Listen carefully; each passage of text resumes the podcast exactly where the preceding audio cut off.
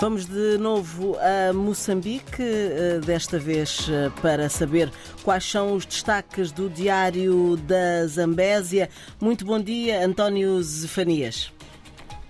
Bom dia, ouvintes da RDP África, e bom dia a todos que nos escutam em todos os cantos deste, deste planeta.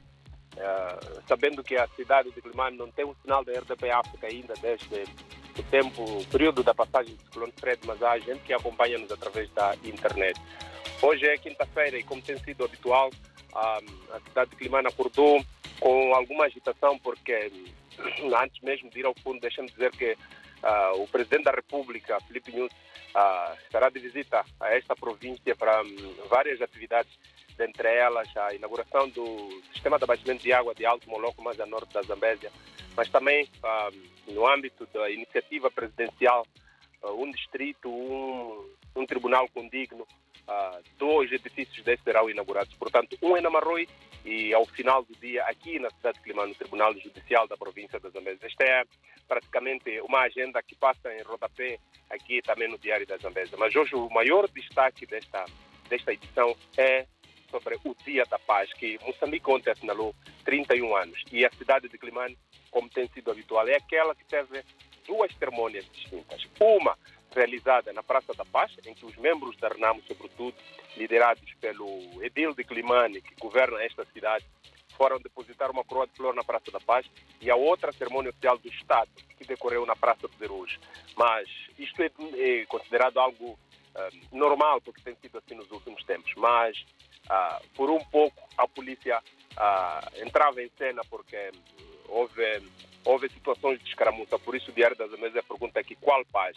E há uma imagem fotográfica que mostra, digamos, um momento em que as duas formações políticas, neste caso a Frelimo e a Renamo, os seus membros confrontam-se. É uma imagem bastante, passa a expressão, triste porque ontem celebrava-se o Dia da, da Paz. Esta é a manchete que praticamente cobre esta, esta capa toda. Uh, e voltando, aliás, falando da paz, deixa-me dizer também que o, nesta cerimônia, nestas cerimônias distintas uh, de, de, do Edil de Climane, ele fala, faz um relato, faz um resumo das pessoas que morreram em prol desta paz, mas também, do outro lado, o governo, através do governador da província da Zambésia e também do, da secretária do Estado, enalteceram os vários feitos da paz e pediram para que a paz não seja apenas um calar das armas, mas uma paz de espírito, uma paz de reconciliação nacional.